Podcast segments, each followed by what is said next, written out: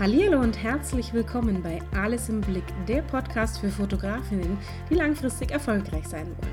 Mein Name ist Stefanie, ich bin Business- und Mindset-Coach für Fotografinnen und eine Working Mom und du bekommst hier meine wertvollen Tipps rund um dein kreatives Business. Ich wünsche dir viel Spaß beim Zuhören. Hallo und willkommen zurück in einer neuen Podcast-Folge. Ich freue mich sehr. Nach dem Urlaub bin ich gerade fleißig am Podcast-Folgen produzieren und ich habe wieder die wunderbare Jasmin von Minka Design bei mir zu Gast im Podcast-Interview und wir haben heute ein ganz, ganz spannendes Thema, nämlich Hochsensibilität bzw. Hochsensitivität ähm, und Scanner-Persönlichkeiten. Und äh, liebe Jasmin, schön, dass du dabei bist und über dein, eines deiner Lieblingsthemen bei mir sprichst. Ja, hallo, sage ich mal Hallo in die Runde und ähm, freue mich, dass ich da heute drüber sprechen darf. Du bist ja selber auch hochsensitiv und eine Scanner-Persönlichkeit und du hast ja auch schon mal einen Blogbeitrag darüber geschrieben, sagst auch, dass das für dich die Selbstständigkeit wirklich eine Ideallösung ist, weil du einfach diese Persönlichkeit toll ausleben kannst. Bevor wir da aber einsteigen, würde ich gerne noch mal so ein bisschen diese Definition klären. Was heißt denn überhaupt Hochsensibilität, Hochsensitivität? Wo ist da so die, diese Definition? Hast du da eine? Also ich habe tatsächlich mir auch was notiert, damit ich es auch richtig sage.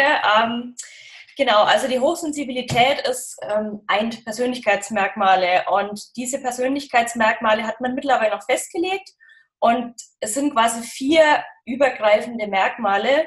Das wäre zum einen die gründliche Informationsverarbeitung, also wir verarbeiten sehr tief und intensiv die Reize, die wir quasi aufnehmen. Okay. Dann wäre das zum anderen die Übererregbarkeit. Das bedeutet, dass wir eine Persön also eine, unsere Reizschwelle ist einfach viel niedriger als bei anderen. Also unser, ich sage immer, unser Kanal ist einfach schneller voll. Dann das dritte wäre die emotionale Intensität, also einfach dieses intensive Wahrnehmen von Gefühlen und, und ähm, Eindrücken und die sensorische Empfindlichkeit. Also damit ist gemeint, dass wir einfach ähm, ja intensiver teilweise schmecken, hören, ähm, riechen. Ja. Genau. Auch teilweise über die Haut äh, intensiver fühlen. Ja. Genau. Das heißt auch vielleicht so ein bisschen eine höhere Schmerzempfindlichkeit, Farbwahrnehmung ist nochmal intensiver. Genau. Ah, ja. Okay. Das sind natürlich jetzt alles Dinge, wo man sagt, das kann man jetzt relativ schwer greifen als Außenstehender. Ja. Ähm, aber dieses, dieses Hochsensitive hat eben diese verschiedenen Facetten, dass ich Eindrücke intensiver wahrnehme, ganz egal ob physisch oder auch psychisch. Ähm, wie ist da so deine Reise für dich? Wo, wo kam, ähm, wie hast du das für dich so rausgefunden, dass du gesagt hast, okay, ich guck mal in diese Richtung. Also geht ja irgendwo in der Kindheit immer irgendwo los, wo es dann, wir hatten uns vorher ja schon mal unterhalten, wo es dann heißt, ja. stell dich doch nicht so an, sei doch nicht so empfindlich. Also das habe ich als Kind auch gerne mal gehört. Ah, okay. aber äh, das hatte natürlich auch ein bisschen andere Gründe. Aber ja, aber wo, wo war für dich so diese Reise, dass du gesagt hast, okay, es könnte sein und dann ja. mal testen. Also was uns Hochsensiblen meistens so ein bisschen eint, wenn dieser Satz fällt, fällt bei vielen so ein bisschen der Groschen. Und zwar so die Aussage, man fühlt sich immer wie ein Außenseiter, man fühlt sich ein bisschen wie ein Alien. Und es fängt tatsächlich schon in der Kindheit an. Also ich war wirklich so das kleine Träumerle, habe so in meiner eigenen Welt gelebt, ähm, ich glaube, meine Mama hatte das nicht so leicht mit mir, mit Hausaufgaben, das weiß ich, weil ich immer so einfach mit meinen Stofftieren gespielt habe und da so ja, in meiner eigenen Welt einfach gelebt habe und war eigentlich auch in der Schule eigentlich ein Außenseiter. Also ich habe das dadurch, dass ich in meiner eigenen Welt so gelebt habe, gar nicht so schlimm empfunden, aber rückblickend ist es tatsächlich so, dass ich auch mal gehänselt wurde oder ähm, einfach dann auch jetzt nicht so den großen Freundeskreis hatte. Ich war nicht bei den, bei den großen Gruppen dabei. Ich hatte eher so eine einzelne Freundin und ja, habe natürlich auch, denke ich, öfter und schneller geweint, war da einfach empfindlicher als andere. Aber klar, als Kind hast du dann noch nicht die Wahrnehmung eigentlich, dass da mit dir was nicht stimmt. Das kommt dann eigentlich erst mit dem Bewusstwerden, so mit, mit der Pubertät. Da war das große Aufbrechen bei mir. Also da fand dann so ein ganz großer Wandel eigentlich statt, ich habe so entdeckt, dass ich ja, das Denken sozusagen, also vorher war ich ja eher so der verträumte Typ und habe so in meiner eigenen Welt gelebt und plötzlich habe ich so angefangen, also ich habe einfach gemerkt, dass ich anders denke wie andere, dass ich intensiver fühle, dass ich ähm, Dinge differenzierter betrachte, habe natürlich dementsprechend auch, klar, das machen viele Jugendliche, aber auf meine Art und Weise stark rebelliert ich hatte, ich bin in einem relativ konservativen Elternhaus aufgewachsen und da war das natürlich schwierig. Also wenn du von dir das Gefühl hast, das, das stimmt nicht so ganz, also du hinterfragst halt viel mehr und aufgrund dessen gibt es natürlich viel mehr Konflikte. Und das hat sich eigentlich bis, ja, bis so Anfang 20 hat sich das alles so hingezogen. Ich hatte immer so das Gefühl, mit mir stimmt einfach was nicht. Man ist dann auch zeitweilig wirklich, also ich hatte wirklich auch schwere Zeiten, also wo es mir wirklich nicht gut ging, auch so Richtung Depression. Okay. Ähm, wo man wirklich in so ein Loch fällt. Ähm, das hat ja aber verschiedene Ursachen auch. Ähm, also natürlich auch, ähm, ja, das sind natürlich wahrscheinlich die ganzen, das Gefühl, dass man sich nicht verorten kann oder, oder dass man sich nicht verstanden fühlt. Also das begleitete mich eigentlich immer. Und dann so mit Mitte 20 habe ich ich glaube, dass es die Psychologie heute war, das war also so eine Zeitschrift, ja. da war damals so ein Bericht über Hochsensibilität und auch so ein Test. Und ich habe den gemacht. Ich liebe ja so Tests. Ja. Da war, hatte ich halt volle Punktzahl und es ist mir dann wie, wie Schuppen von den Augen gefallen. Ich habe mir dann da auch dieses Buch damals gekauft. Das war, die Empfehlung war von ähm, Georg Parlow, Zart bis Heides. Das war damals eines der ersten Bücher habe ich mir dann natürlich gleich bestellt und habe angefangen zu lesen und ich dachte echt, also das ist so, man liest es und denkt so, oh mein Gott, der beschreibt mich. Und ja. Es gibt scheinbar auch noch andere Menschen, die so sind wie ich. Also es war wirklich wie eine Bibel für mich. Ich hab, das liegt auch vor mir, das ist, hat überall Markierungen, wo Übereinstimmungen äh, mit meiner Persönlichkeit einfach so sind und ja, das war so der Weg dahin. Und auch das erste Mal das Gefühl, okay, du bist eigentlich vielleicht doch in Ordnung oder du bist vielleicht auch nicht krank oder du bist auch nicht allein vor allen Dingen, ne? weil man immer so das Gefühl ja. ist allein. Und ich glaube, das ist tatsächlich auch so, so ein großes Thema, gerade wenn ich eh schon hochsensitiv bin, wenn ich ja. gerade emotional auch ähm, viel anders empfinde, dann habe ich eben so dieses Gefühl auch gerne mal, ah, gehöre ich da überhaupt dazu, passt es und mich versteht ja eh keiner und plötzlich, wenn, wie du es eben beschreibst, mhm. dieses krass, okay, ich bin gut so, wie ich bin. Und das ist ja das Wichtige. Ja. Also dieses Selbstwertgefühl. Und da zu sagen, nein, das ist gut und das gibt es und das ist normal. Und also dieses, diesen Begriff normal finde ich eh immer ein bisschen schwierig, weil ja. das ist normal. Aber ja. ähm, es ist jetzt nichts Ungewöhnliches. Genau, ja. Es gibt ganz, ganz viele andere da draußen auch, die hochsensitiv sind, die hochsensibel sind. Und ähm, dann zu sagen, okay, jetzt weiß ich was, jetzt kann ich es einordnen. Also ich kann dem Kind einen Namen geben. Ganz genau, ja. Und äh, das finde ich natürlich sehr, sehr spannend, dass du gesagt hast, hier gerade so in der Kindheit merkt man natürlich so das erste Mal. Vieles, was du jetzt beschrieben hast, kann ich unterschreiben. Ich habe jetzt aber noch nie einen Test gemacht, also ich wüsste jetzt nicht, ob ich in diese Richtung gehe, aber so Außenseiter und eher nicht so dazugehören, nicht so in den, in den großen Klicken drin gewesen. Ja ja, war bei mir schon auch. Oder auch dieses, dieses Hänseln. Heute würde mir das tatsächlich vielleicht so ein bisschen in, in Richtung Mobbing äh, schieben. Ja. Ähm, aber ja, auch das äh, kann ich nachvollziehen. Ähm, und auch so dieses nah am Wasser. Also ich bin genau. auch jemand, der, der nah am Wasser ist. Ja. Hat sich, ich, in den letzten Jahren habe ich es ganz gut äh, trainiert ähm, und aber auch erst durch einen Geschäftsführer damals. Ich habe okay. hab so Mitarbeitergespräche und ähm, ich habe damals die Coaching-Ausbildung gemacht und hatten da eine, eine, Psychologin, die dieses Mitarbeitergespräch entwickelt hatte und bei der hatten wir tatsächlich selber auch Training als Personalentwickler. Und äh, die, dann haben wir gesprochen und ich erzählte, ja, okay, ich habe bei meinem Geschäftsführer das Gespräch und ich habe da so ein bisschen äh, Schiss davor, dass mir die Tränen kommen, weil ich so nah am mhm. Wasser bin. Mhm. Und dann sagte sie, ich soll einfach offen mit ihm darüber sprechen. Mhm. Und dann dachte ich mir, okay. Und habe ihm das erzählt und dann sagte er, nee, das ist doch gut. Ist doch schön, wenn sie so emotional sind, wenn sie so ja. empfinden können. Und das war für mich so ein bisschen so ein Auslöser, wo ich gesagt habe, okay, wenn dir so ein, die, die Geschäftsführer sind alle so Alpha-Tiere und wenn da ja. wirklich die so einer sagt, ist doch okay, dann sitzt du da und denkst, okay, alles klar, gut. Ja. Die ist aber auch stark, muss man sagen. Also es ist trifft man nicht häufig. Also, grad, also äh, zum einen ist es stark zu seinen Schwächen zu stehen, die ja eigentlich auch keine Schwächen sind. Genau. Da denke ich später drauf ein. Aber auch von dem, von dem, was war das? Ähm, von dem Geschäftsführer, ja. Geschäftsführer, zeigt ja auch von, von Stärke, dass man eben Absolut. genau da mit seinen Emotionen auch ähm, nicht Absolut. in der Berg halten muss oder soll. Ja. Genau. Und ich denke, das ist so ein, so, ein, so ein Prozess auch, den man durchlaufen muss, dass man sagt, okay, ich bin mit, mit, ich bin mit mir auch im Reinen. Das ist ja auch was, was du durchlaufen hast, so diesen, ja. diesen Prozess zu sagen, wer bin ich, was bin ich, ist es okay? Und dann plötzlich dieses Buch, dieser Test und alles klar. Ich mhm. so, das ist gut so. Ähm, die, du sagst aber auch, diese Hochsensibilität, diese Hochsensitivität hat auch ganz, ganz viele Vorteile für dich. Ja. Hat auch so ein bisschen Herausforderungen. Wo siehst du so die Herausforderungen? Wo siehst du für dich die Vorteile oder die Chancen auch, wenn ich ein hochsensitiver Mensch bin?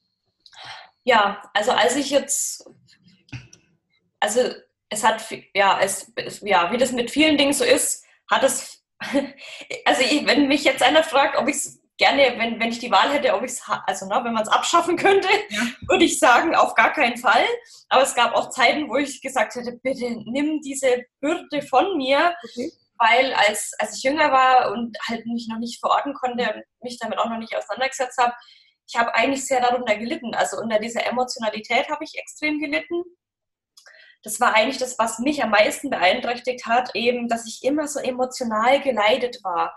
Ähm, gut, ich habe dann zwar später auch festgestellt, dass es viel damit zu tun hat, jetzt, also das hat nicht vordergründig mit der Hochsensibilität zu tun, sondern auch, wenn du eben keine Rückendeckung bekommst, entwickelst du dich einfach in eine nicht so optimale Richtung. Also ich versuche das immer so zu beschreiben, wenn eine Pflanze ohne oder mit wenig Sonnenlicht aufwächst, dann wird die wahrscheinlich auch ein bisschen kleiner oder unter anderen Bedingungen aufwachsen müssen als jetzt eine Blume, die im Sonnenlicht aufwächst, sprich die vom Elternhaus, von Freunden diese absolute Unterstützung bekommt. Ähm, du bist richtig so, das ist in Ordnung so. Ich meine, du hast ja auch schon das angedeutet, dass du das öfter gehört hast, so diese Sprüche, äh, stell dich nicht so an. Jetzt, ähm, also ich, ich kann dir das eben auch, stell dich nicht so an, nimm mir mal nicht alles persönlich. Und das, ja. sind Sprüche, die sich durchs Leben ziehen. Und ähm, ja, zurück zu deiner Frage, die Vorteile und Nachteile. Ich sag mal so, durch dieses intensive Auseinandersetzen mit dem Thema und wirklich langjährige Auseinandersetzen ähm, hat sich das Blatt für mich gewandelt. Also ich muss auch dazu sagen, ich habe auch einige Therapien hinter mir. Ähm, muss aber auch dazu sagen, dass es nicht sehr zielführend war, weil mhm. sich viele Psychologen leider nicht mit dem Thema auskennen und du dann sofort einen ähm, pathologischen Stempel bekommst. Also das ist eigentlich für deine Entwicklung eher ja, weniger förderlich, sage ich mal. Natürlich war es, ich habe mich mit mir auseinandergesetzt. Das war gut, es hat natürlich auch was gebracht, aber ähm, wenn ich jetzt bei einem Coach gewesen wäre oder bei jemandem, der sich mit dem Thema ausgekannt hätte, also ich habe eben später dann die Erfahrung machen dürfen und es war ganz anders. Ich habe mich eine Stunde mit einer Coach, die sich mit dem Thema auseinander äh, oder aus, auskennt, ausgetauscht und es war, die hat mich sofort erkannt, die hat mich sofort also ganz anders einsortieren können. Das bringt unheimlich viel und ähm, ja, aber man, man lernt einfach mit der Zeit seine, seine An äh, Schwächen zur, zur Stärke zu machen. Also mittlerweile kann ich auch voll dazu stehen und sagen, ich bin so und ich liebe es. Also ich liebe es, wenn ich, also es klingt jetzt doof, aber ich bin wirklich so eine, die, wenn, wenn einen schönen Sonnenuntergang sieht, da kann ich wirklich auch in Tränen ausbrechen. Oder, oder die Schönheit der Natur oder gerade bei Filmen. Also das, aber ich genieße es mittlerweile. Also so dieses einfach mal schluchzen können, so dieses emotionale, ähm, genau, also einfach positiv annehmen war für mich dann so der Weg. Und natürlich aber auch die anderen ähm, Stärken, so dieses vielseitig Interessierte, dieses, also früher dachte ich auch immer eher so, ich bin ich glaube, ich bin nicht so intelligent. Mittlerweile äh, weiß ich, ich bin, glaube ich, gar nicht so unklug. Und das dann auch aus einer anderen Sicht zu betrachten und zu sehen, okay, ich denke, wie, also ich denke anders wie viele andere. Ja. Finde andere Lösungswege wie andere. Und das ist natürlich auch in der Selbstständigkeit super. Also das ist gerade so in der, im Angestelltenverhältnis ist es ja oft, vielleicht kennst du das ja auch, wenn man so heraussticht oder anders ist, das ist in der ähm, Arbeitswelt oft gar nicht so gern gesehen. Da macht man halt den alten Stiefel, wie man ihn kennt. Und das ist so ein Satz, der mich besonders triggert. So, das haben wir schon immer so gemacht, das machen wir halt so. Und der, der, hat mich getriggert, weil ich Personalentwicklerin war und für Veränderungsprozesse und solche Sachen. Das war schon, äh, ja, also. Neue Wege war dann schon, also die, die kamen nicht immer von mir, sondern das war halt so ein bisschen äh, Unternehmensphilosophie, weil wir ja. wollen halt uns weiterentwickeln. Du musst halt auch im, im Jahr 2010 damals oder 2015 und so weiter, musst du halt wettbewerbsfähig sein. Also ähm, machst du neue Dinge, implementierst neue Dinge und dann natürlich gibt es Mitarbeiter, die 30 Jahre dabei sind, die mhm. sagen, ah, Veränderung ist böse, Veränderung ist schlecht. Genau. aber das ist so, als Personalentwicklerin möchtest du gerne Veränderung mit, mit reinbringen und äh, dann ist natürlich, äh, haben wir schon immer so typisch fränkische Mentalität. Genau, ja. Ähm, hier haben wir schon immer so gemacht, bleibt weiterhin so. Ähm, ja, also das, dieser Satz, den kenne ich, kenne ich durchaus auch zur Genüge. Ähm, aber ob er mich jetzt aus dem Grund triggert oder nicht, weiß ich nicht genau. ähm, ja, es ja. ist ja dieses, dieses Streben nach Veränderung, nach neuen Wegen ausprobieren. Also wir wollen, also ein Merkmal ist einfach auch, dass wir nicht gerne stehen bleiben. Also wir haben auch diesen Trieb, uns immer weiterentwickeln zu wollen. Und das ist natürlich auch in der Selbstständigkeit super, weil da musst du dich ständig weiterentwickeln, du musst vorankommen. Persönlichkeitsentwicklung ist ein ganz großes Thema. Da freue ich mich immer total, dass ich mich da total wälzen äh, drin kann. Also ähm, ja, Seminare, Weiterbildung oder was auch immer, alle möglichen Bücher lesen. Das ist einfach toll und du kannst dich da voll ausleben. Und äh, also ich sage jetzt mal so, jetzt in der Selbstständigkeit kann ich meine Stärken voll ausleben. Also ja. ne, das konnte ich in der Festanstellung definitiv nicht. Im Gegenteil, da habe ich auch ähm, Dinge erlebt, die mich wirklich krank gemacht haben, also die mich wirklich in, in Angststörungen getrieben haben, okay. weil ähm, ja, weil, ja gut, das ist, das sprengt jetzt wahrscheinlich den Rahmen, das zu erklären, aber es, da, da laufen halt Mechanismen, da bist du halt als empfindsamer Mensch, äh, das funktioniert für dich einfach nicht. Also in Agenturen, da gehst du einfach unter, da, da wird nicht Rücksicht auf deine Emotionen genommen oder auf deine Andersartigkeit. Ähm, oder Dinge werden einfach nicht so gesehen, wie sie sind. Also wir haben ja zum Beispiel von Grund auf auch diesen, dieses Streben nach Perfektionismus also auch so dieses Streben nach die Dinge richtig gut abzuliefern und ähm, wenn dann aber auch noch Druck von außen kommt, also es war für mich damals so dieses Genickbrechende, wenn, wenn das nicht wahrgenommen wird, dass du das eigentlich von dir aus schon selber anstrebst und dann nochmal von oben so dieser Druck kommt, also das hat mich damals wirklich krank gemacht. Also rucki zucki ging es mir da nicht gut und ähm, habe mir das auch ein paar Mal angeguckt. zweimal eigentlich nur, also ich war zweimal in Agenturen und dann habe ich mich entschieden, nee, das geht für mich absolut nicht. Ne? Ja. Ja. Ja, und, und ich denke, diese Selbstständigkeit ist generell halt ähm, immer ein Vorteil zu sagen, ich kann halt wirklich meine Stärken da ausleben, wo ich sie sehe. Ich bin mein eigener Chef. Ich kann meine Kreativität auch ausleben und kann halt auch sagen, ich mache jetzt morgen einen ganz anderen Weg, wenn ich irgendwie sage, das funktioniert so nicht. In, in ja. Unternehmen funktioniert es manchmal deutlich langsamer und ich bin halt nicht alleine. Ich alleine kann den Weg schneller ändern, als wenn ich hinten dran noch ein Team habe mit 20, 30, 100 oder 2000 Mitarbeitern. Ja dann dauert es natürlich länger, so ein Schiff rumzureisen, als wenn ich sage, ich bin so ein Ein-Mann-Boot, Ein-Mann-Betrieb und dann geht es deutlich schneller. Ähm, du hast es vorhin so schön gesagt, hier so dieses, dieses Thema Hochsensitivität und ähm, Scanner-Persönlichkeit, also dieses vielseitig Interessierte, ähm, ist ja auch nochmal so ein Thema. Ähm, wie, wie kennst du deine, wo, woran machst du diese Scanner-Persönlichkeit fest? Also ist es wirklich nur, ich bin vielseitig interessiert oder ist es noch deutlich mehr?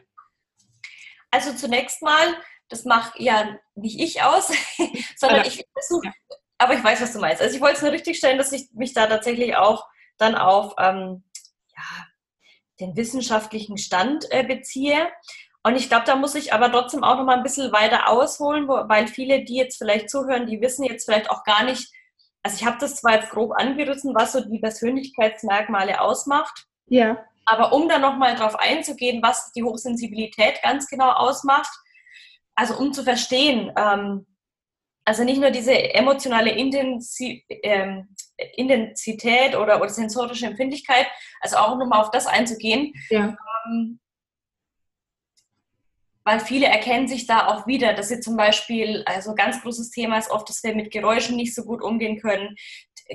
Zum Beispiel im Angestelltenverhältnis ein ganz großes Thema, im Großraumbüro. Also das ist für mich persönlich der absolute Horror, dass wir einfach ähm, mit den ganzen Reizen, die von außen auf uns einbringen, die jeder jeder normalsensitive Mensch auch wahrnimmt. Nur beim Normalsensitiven ist es einfach so, dass dem sein Gehirn sagt, okay, diese Information ist unwichtig, die blenden wir aus. Und beim Hochsensiblen läuft es eben nicht so. Wir nehmen alles auf okay. und haben dann auch nochmal diese gründliche Verarbeitung. Also unser Hirn saugt das quasi auf und dann wird nochmal genau geguckt, ist das jetzt, wie relevant ist das? Also es wird quasi nochmal alles in seine Einzelteile zerlegt. Aufgrund dessen sind wir auch schneller erschöpft. Das war für mich auch immer so ein großes Thema, wo ich für mich gedacht habe, so, was stimmt denn mit dir nicht? Du bist immer so schnell müde. Ganz großes Thema zum Beispiel in die Stadt gehen. Ja, äh, mit Freundinnen shoppen. Ich bin da nach Hause gekommen, ich war fix und fertig und habe mir immer gedacht, so, bist du denn jetzt so müde? Du warst jetzt shoppen, das war doch jetzt lustig mit deinen Freundinnen. Und als ich dann eben auf das Thema gestoßen bin, habe ich das auch verstanden, weil da eben so wahnsinnig viele Reize, also die Menschenstimmen, die ganzen Gerüche, ähm, die ganzen Bilder, die ganzen Farben, die auf dich eindringen. Ich kann da zum Glück mittlerweile, also im Vergleich zu anderen kann ich da relativ gut mit umgehen. Das, da spielt aber auch die Scanner-Persönlichkeit mit rein, da komme ich dann eben darauf zu sprechen. Aber es gibt eben ganz viele ähm, Hochsensible, die, die, da wirklich stark beeinträchtigt sind. Okay. Und ähm, man muss auch unterscheiden, also es gibt, ähm, also auch mal von Zahlen zu sprechen, also 15 bis 20 Prozent sagt man, ähm, betrifft die Hochsensibilität oder das sind die Merkmale der Hochsensibilität. Und davon unterscheiden sich nochmal 30 Prozent sind extrovertiert und 70 Prozent sind introvertiert. Also ein ganz okay. großer Anteil ist sehr introvertiert. Das sind so die ganz leisen, ähm, stillen unter uns, ähm, also unter uns Hochsensiblen. Da habe ich mich nie so ganz einsortieren können. Also ich, als ich das Buch gelesen habe, habe ich immer so also das ist noch so ein bisschen alter Wissensstand. Da wird dann auch nicht so explizit auf diese Scanner-Persönlichkeit und diese extrovertierte Seite eingegangen. Da habe ich immer so ein bisschen mit mir gehadert, weil ich mir dachte, wie kann das sein? Du bist ja eigentlich doch auch extrovertiert. Bist du denn da? Also ich habe es eigentlich nie angezweifelt, aber konnte mich dann nicht ganz so einordnen, als ich dann erst spätere Bücher gelesen habe und mich da weiter informiert habe und dann eben auf diese Scanner-Persönlichkeit und auch über, auf dieses Thema ähm, High Sensation Seeking. Da weiß man eben noch nicht, ob das das Gleiche meint. Also High Sensation Seeking, wenn man das jetzt wörtlich übersetzt, bedeutet ja, was hat bedeutet das? Also Sensation bedeutet nicht Sensation, sondern von, von Aktion, also dass man quasi eine hohe Stimulation sucht und das ist ja in einer gewissen Art und Weise auch deckend mit der Scanner-Persönlichkeit, aber ich glaube, das ist noch nicht ganz ausge, wie sagt man, ja, geforscht. Also für mich, ich fühle mich bei beiden Begriffen wohl, ich sehe mich in beiden Begriffen, muss aber auch dazu sagen, dass natürlich auch jeder Hochsensible auch introvertierte Seiten hat, die habe ich auch. Ja. Und das merke ich besonders dann, wenn es darum geht, also wo ich mir nach wie vor immer noch schwer tue, Netzwerkveranstaltungen. Ne? Da einfach mal so hingehen, so diese Scheu überwinden, fremde große Menschenmassen überhaupt. Also ich mochte früher zum Beispiel auch tatsächlich, wie viele introvertierte Hochsensible das auch nicht mögen, so auf Partys gehen, also so, so Studentenpartys, man geht dahin, man kennt vielleicht nur ein, zwei Leute, das war für mich immer ein, ein Graus. Ich habe das mhm. auch wirklich gemieden. Hingegen war ich kurioserweise ein wirkliches Partymäuschen, also ich bin, war der absolute Clubgänger aber nicht, weil ich, weil ich da jetzt irgendwie ach so tolle Gespräche führen konnte, sondern für mich dann einfach tanzen, die Musik genießen, da in meine Musikwelt eintauchen. Okay. Das war dann mein Ding. Und als ich das dann mit dem Scanner verstanden habe, war, dann, war mir das klar. Also einfach, das war meine Art, ähm, diese Aktion, so dieses, diese ähm, intensiven Erlebnisse auszu, auszukosten. Das macht ja eben den Scanner auch aus, so dieses ähm, Streben nach neuen Impulsen, nach neuen Input, ähm, auch dieses natürlich ganz extrem dieses, dieses Vielinteresse. Also man spricht da ja auch von Vielbegabung, weil wir ja wirklich, ähm, der Scanner, ähm, der Name sagt es ja schon aus. Das ist ja auch, also man, wenn, ich, vielleicht kennst du das ja auch, weil du es selber sagst, du siehst dich da so ein bisschen. Ähm, ganz typisch ist ja auch so, dass man Themen nicht zu Ende bringt. Also ich habe auch ganz viele Bücher, die ich nie zu Ende gelesen habe. Und seit ich einmal das, also ich, ich habe das erste Buch damals von Barbara Scher ähm, gelesen zum Thema Scanner-Persönlichkeit. Und als ich das dann gelesen hatte, dachte ich mir so, okay, also es ist völlig in Ordnung, dass ich das nicht zu Ende bringe. Also so Sprüche wie, jetzt mach doch mal was zu Ende oder das war mir dann total egal, weil ich jetzt plötzlich wusste, okay, das ist einfach meine Persönlichkeit. Ich ergründe Dinge so intensiv für mich, wie ich das, also wir begreifen halt einfach schnell. Wir müssen ja. manchmal gar nicht bis zu Ende lesen, wie das jetzt ein normal sensibler tun würde, weil wir auch einfach eine ganz andere Denkstruktur haben. Ja. Also, wo wir schon beim Thema Bücher sind, kann man das ganz gut erklären. Vielleicht kennst du das selber auch von dir. Wenn ich ein Sachbuch in die Finger bekomme, gucke ich mir als allererstes mal das Inhaltsverzeichnis an und gucke mir die verschiedenen Themen an. Also das bedeutet, der Hochsensible oder auch die Scanner-Persönlichkeit ist ein uns ja, das ist diese divergente Denkweise, die ist veranlagt uns dafür, dass wir erstmal einen Überblick über Dinge verschaffen. So was, welche Themen gibt es da überhaupt und ähm, das ist das umfassende Thema. Also wir wollen immer erst das große Ganze begreifen und gehen dann quasi ins Kleine. Während der Normalsensible, und das, so funktioniert ja auch unser Schulsystem und deshalb haben wir äh, hochsensible und Scanner-Persönlichkeiten oft ein großes Problem im Schulsystem. Ähm, da läuft ja alles linear. Ne? Du machst Aufgabe A, dann kommst du zur Aufgabe B und du kommst zur Aufgabe C. Und der Hochsensible oder der Scanner sagt halt, ja Moment, warum muss ich denn zu C gelangen oder wieso muss ich denn B lösen? Was ist denn eigentlich D? Also um mal zu verstehen, wie wir so denken. Und auf die Bücher zurückzukommen. Also manchmal ist es dann auch einfach so, dass ich so Kapitel 3, oh, Kapitel 3 finde ich jetzt irgendwie interessanter, dann fange ich bei Kapitel 3 an. Und wenn das, wenn das für mich dann schon den, den Content für mich so ergibt, dann kann es auch sein, dass ich nur den Kapitel 3 lese und gar nicht das Buch weiter lese, also zu Ende lese ähm, weil ich für mich das Thema begriffen und erschlossen habe. Und ja, das ist so ganz typisch Scanner eben. Ja. Okay. Erkennst du dich so wieder? Ich sollte mal so einen Test machen. ich mir gerade denke, Bücher, also ich habe ja auch diverse Fachbücher stehen und blätter da erst. Ja. Denke mit das Kapitel lese ich jetzt, das will ich wissen. Genau. Ähm, oder auch bei so, so Online-Kursangeboten. halt auch so Dinge, wo ich sage, nee, ich will nur den und den Baustein. Das andere kann ich mir aus dem Kontext erschließen. Genau, ja. Das ist zwar auch falsch gedacht, weil ich mir sicher bin, dass ich aus den anderen, auch den, aus den anderen Modulen was rausziehen kann. Ja. Aber nee. ich. Ja. Deswegen ist so, hm, in der ja. Schule auch, ich habe da, also wenn, wenn so Prüfungen waren, da, da gab es welche, die haben sich hingesetzt, haben wirklich Aufgabe für Aufgabe durchgemacht und ich habe erstmal durchgeblättert und geguckt, was ist da überall. Was kann ich? Am besten, ja. genau. Ah. Gutes Beispiel. Ja. Mhm. Ja, okay. ja. Ja. Ja, und das ist, hat eben was mit dieser Denkstruktur zu tun, dass wir einfach viel vernetzter denken und ähm, genau, das macht so diese, ja, das ist so, ja, wie soll ich jetzt, das Physikalische dahinter, oder? Sagt man physikalisch, was das Gehirn angeht? Also, ja, die, ja. diese chemischen Prozesse und solche Sachen. Genau, diese chemischen Prozesse ja. läuft einfach bei uns ein bisschen anders. Und deshalb können wir, also es ist tatsächlich auch so, dass man oft das Gefühl hat, also wenn man sich sehr bewusst ist des, des Themas und du, also bei mir ist es mittlerweile auch so, dass ich wirklich hochsensible und Scanner ganz häufig schnell entlarve und dementsprechend natürlich auch weiß, ob ich eine normal sensitiven Form ich habe. Und das ist oft tatsächlich so, dass du manchmal einfach Kommunikationsprobleme hast. Also, aber das Ding ist halt, wenn du irgendwann mal begreifst, du kannst es ihm nicht begreiflich machen und er kann es dir nicht begreiflich machen. Das ist auch unheimlich erlösend, weil du, man ja. versucht manchmal Dinge, die einfach nicht gehen. Und wenn man mal den Hintergrund versteht, das gibt einen so einen Seelenfrieden. Überhaupt dieses, dieses ganze Auseinandersetzen mit dem Thema. Das hat mir so einen totalen Seelenfrieden gegeben. Ähm, ja, weil du dich einfach verorten kannst und auch der Austausch mit anderen, das ist so unheimlich wichtig. Ja weil du immer wieder Sachen feststellst, ach, das ist auch ganz typisch hochsensibel und ach, das ist auch ganz typisch Scanner und ja.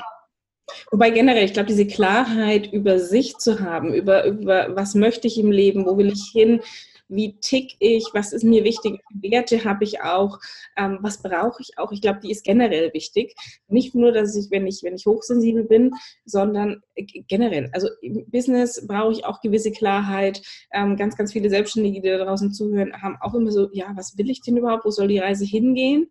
Ähm, und diese Klarheit generell ist sehr, sehr wichtig. Ich glaube, als hochsensibler Mensch noch mal mehr ähm, und in anderen Bereichen. In anderen Bereichen, denke ich.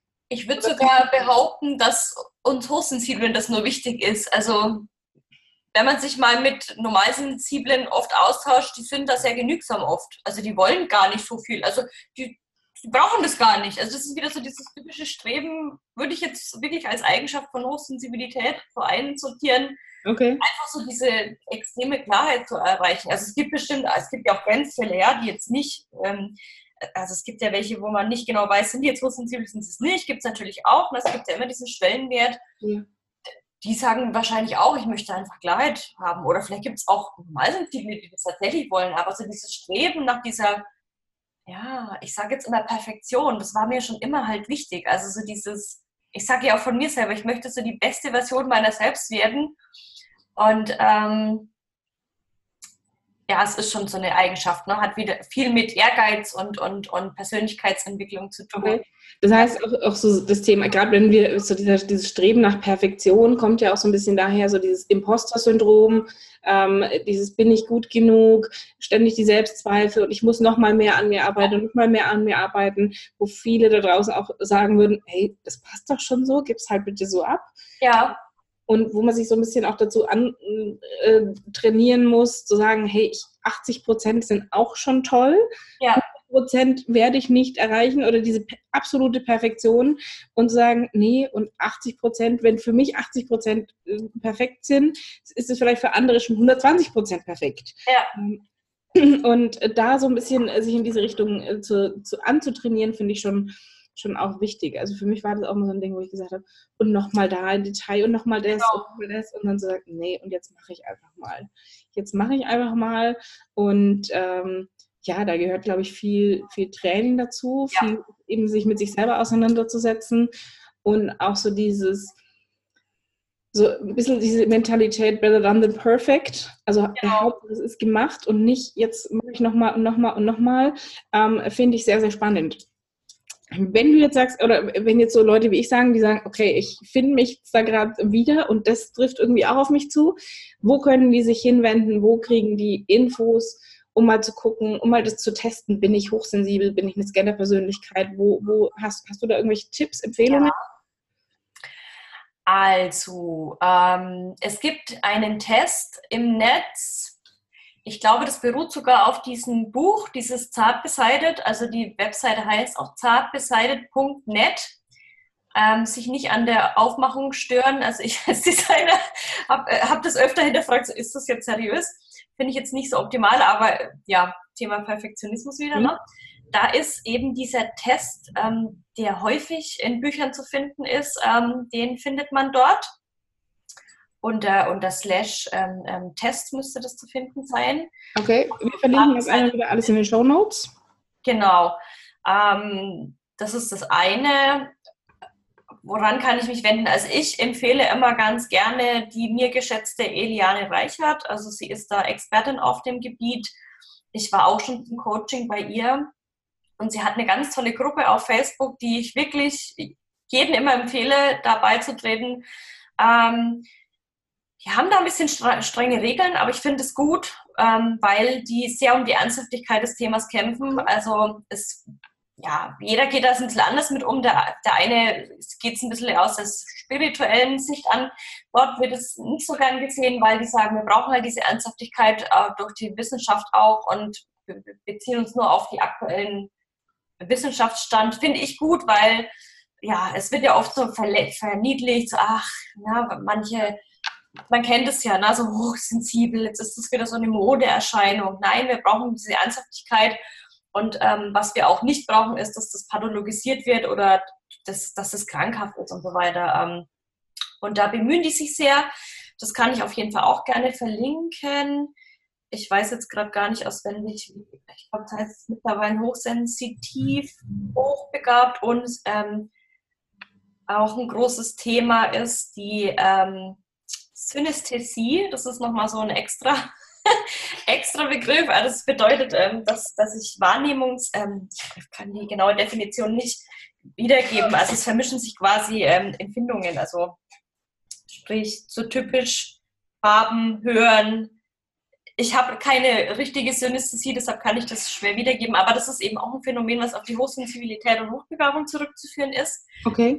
Sich da auch jemand angesprochen? Also so wenn sich wenn sich einfach die Sinne miteinander vermischen. Ne? Also kennt man ja von manchen Malern, da wusste man ja, oh, die haben Farben quasi irgendwie gehört oder die haben oder auch so eine bestimmte äh, Empfindung zu Zahlen, dass Zahlen eine bestimmte Farbe haben. Die okay. Zahl blau, äh, die Zahl, das sage ich schon, die Zahl blau. Die Zahl 1 ist zum Beispiel bei mir immer blau. Das äh, führt ja für manche vielleicht auch zur Verwirrung oder hat dem einen oder anderen schon ähm, möglicherweise den Krankheitsstempel einkassiert aber das ist ein, ein auch ein Persönlichkeitsmerkmal des Ganzen. Und ähm, ja, also das ist, wird alles in dieser Gruppe besprochen und da, ja, ich, ich, bin da immer noch aktiv und lese immer wieder auch Sachen, wo ich mir denke, ach Mensch, siehst du, das betrifft das Ganze auch oder dass man Dinge nochmal aus einer ganz anderen Sicht sieht. Also das kann ich sowieso jedem nur empfehlen, sich da wirklich intensiv mit auseinanderzusetzen. Es gibt ja so ähm, Hochsensible, die sehr angepasst leben. Und es gibt aber Hochsensible, die in einem sehr tollen Umfeld aufgewachsen sind. Die versteht es vielleicht weniger. Äh, warum? Also ich habe oft die Frage auch schon gehört, warum ist es dir so wichtig, das so tiefgründig zu ergründen? Oder warum ist dir dieser Stempel so wichtig? Ich bin nicht so in dem Umfeld aufgewachsen, wo ich so angenommen wurde. Und da ist, da bist du, glaube ich, immer auf der Suche nach dem Warum. Und ja. mir haben so viele Antworten gegeben. Wenn du jetzt in einem Umfeld aufwächst, wo das total in Ordnung ist, so wie du bist, so ach, naja, die weint halt viel, dann ist es halt so. Ja. Oder ach, keine Ahnung, ähm, die nimmt das alles sehr genau, ne, wo das sehr wertgeschätzt wird, wo du in einem wertschätzenden Umfeld aufwächst, die, die sucht vielleicht gar nicht so nach dem Stempel oder der.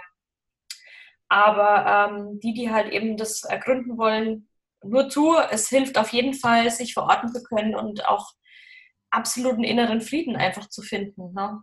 Okay. Also es gibt ja auch ganz viele äh, Hochsensible, die eben auch beim Psychologen waren wie ich und die dann wirklich auch ähm, Krankheitsstempel bekommen. Also gerade bei der Scanner-Persönlichkeit, ich hatte zum Beispiel auch den Stempel ADS.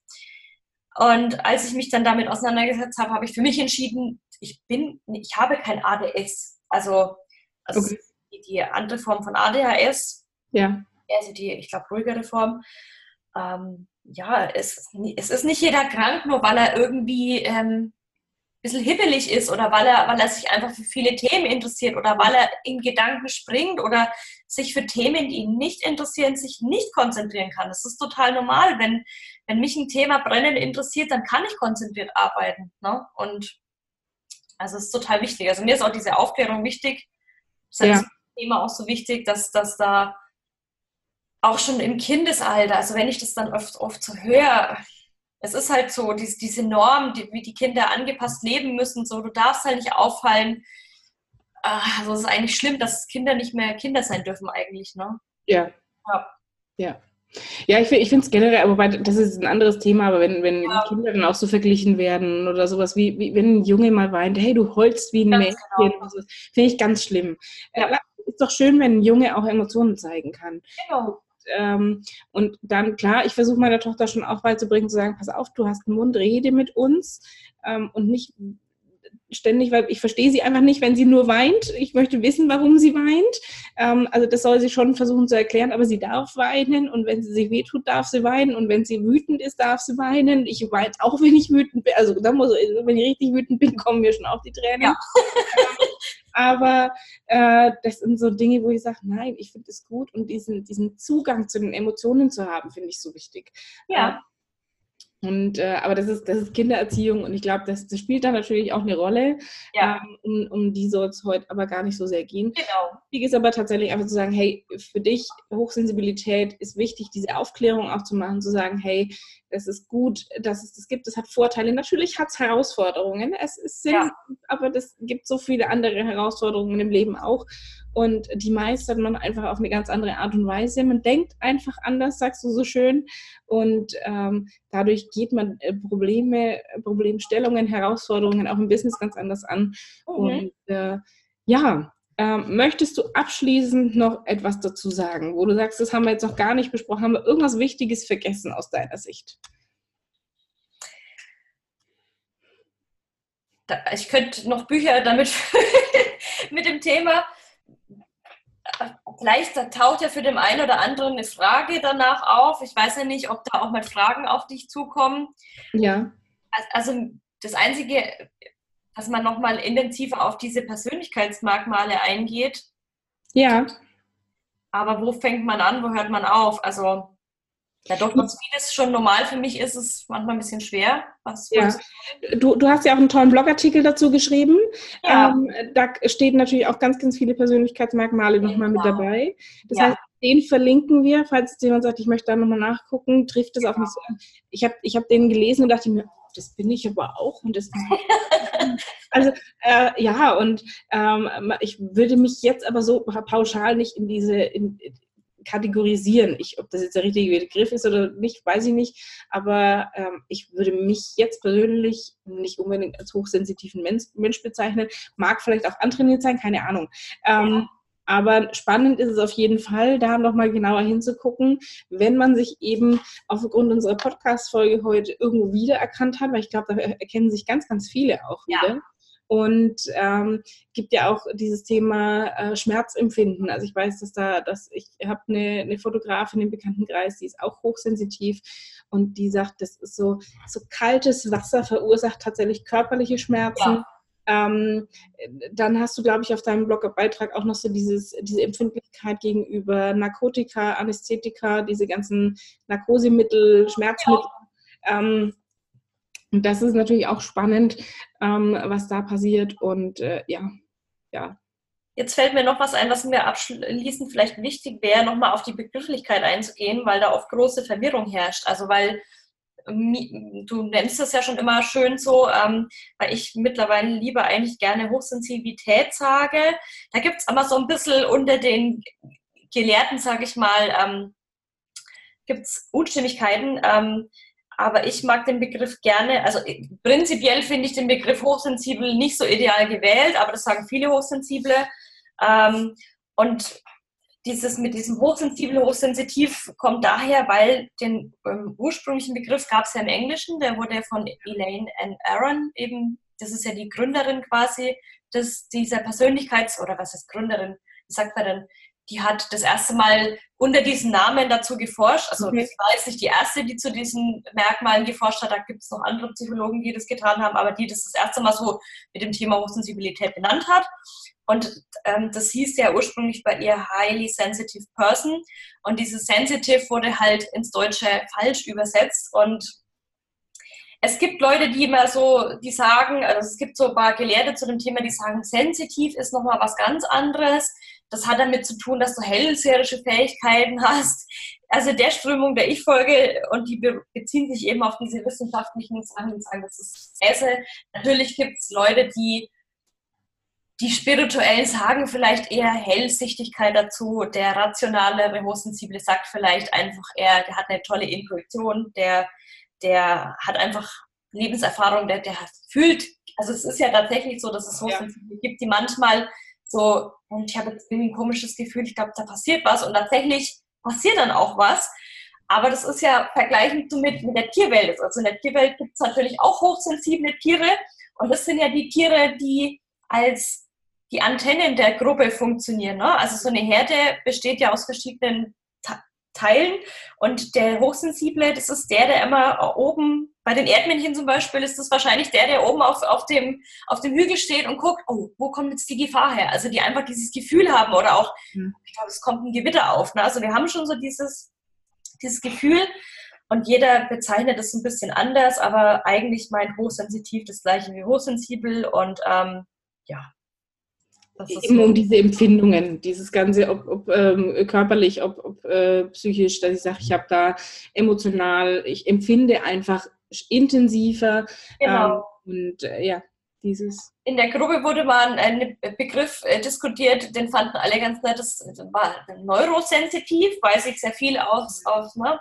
darauf fand ich eigentlich auch ganz gut, weil es ja tatsächlich auch ähm, so dieses körperliche, auch dieses, also was du vorhin gesagt hast, dass du eine Bekannte hast, die da im Wasser körperliche Schmerzen im Kalten. Also mir geht es auch so mit Geräuschen, also mir tut es dann richtig in den Ohren. Okay. Man tut es auch weh.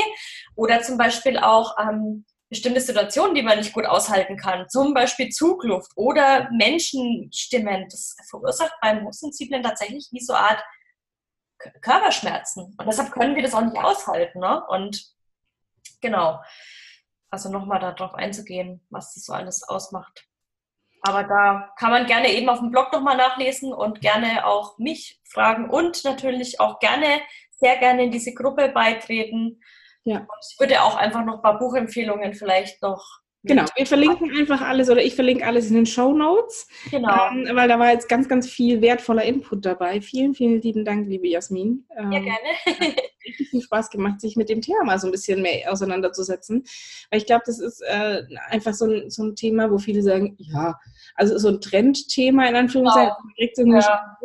Und da muss man natürlich aufpassen, dass das nicht so so, ja, also, also ich habe wie so diese, es wird die nächste Sau durchs Dorf getrieben, wie mit ADHS eine Zeit lang. Genau. Und äh, da bin ich schon auch der Meinung, dass es eben viel zu oft so ein Stempel drauf gedrückt wird ähm, bei, bei Kindern, die nicht zwingend ADHS haben oder ADS haben. ADHS ist ja dieses Hyperaktive nochmal genau. dazu, ähm, zu der Aufmerksamkeitsdefizit-Syndrom-Geschichte. Und ja, da muss man einfach dann mal gucken, wo, woher kommt es tatsächlich, was, was steckt dahinter. Und äh, deswegen vielen Dank dafür, dass du dir die Zeit genommen hast, um da mal so ein bisschen aufzuklären und mal deinen Weg zu erzählen. Und ich denke, äh, wie gesagt, in den Show Notes alles, wenn jemand sagt, ah, da könnte, vielleicht ist es ja doch so, dann ähm, verlinken wir auch die Seite zu dem Test, ähm, die Buchempfehlungen von dir, die Gruppe wird verlinkt. Also da ganz, ganz viel wertvollen Input. Vielen Dank an dieser Stelle. Gerne. Schön, dass du da warst. Und ähm, ja, ich freue mich, wenn wir wieder ein Interview führen. Und wir sehen uns ja auch äh, bald, weil ich habe die Jasmin nämlich gefragt, ob sie denn äh, einen kleinen Vortrag halten würde, weil ich plane ein kleines äh, Meetup oder, oder, so eine Art Meetup äh, hier im, im Nürnberger Raum. Und nachdem du ja nicht so weit weg von mir wohnst. Genau habe ich mir gedacht, bietet sich das ganz gut an. Und ich möchte eben ein Meetup nicht nur so sagen, hey, wir machen ein Netzwerktreffen, man vernetzt sich, man lernt sich kennen, sondern dass da auch so ein kleiner Input mit dabei ist, dass man da auch so ein bisschen was für sich mitnimmt. Und da dachte ich mir, das passt ganz gut, wenn du zum Thema Female Branding, wo wir die andere Podcast-Folge dazu gemacht haben, da ein bisschen was dazu erzählst, weil ja meine Zielgruppe hauptsächlich die Fotografinnen sind. Da passt natürlich Female Branding perfekt dazu. Ja. Und ähm, da werden wir natürlich auch noch was gemeinsam machen. Und ähm, vielen, vielen Dank, liebe Jasmin, dass du dabei warst. Da freue ich mich drauf, ja. Dir da draußen, vielen Dank fürs Zuhören. Ich hoffe, dir hat diese Podcast-Folge gefallen. Wenn dir der Podcast gefällt, ähm, wenn du Fragen noch hast, äh, melde dich gerne jederzeit. Wenn dir der Podcast gefällt, freue ich mich, wenn du ihn abonnierst und wenn du mir auf iTunes auch eine Bewertung schreibst. Die lese ich auch sehr, sehr gerne vor in meinen Podcast-Folgen. Ähm, und äh, dann hören wir uns ganz bald wieder und vielen Dank nochmal an dich, liebe Jasmin. Bis dann. Ein herzliches Dankeschön, dass du auch diesmal wieder eingeschaltet hast und dass du dir meine Podcast-Folge angehört hast.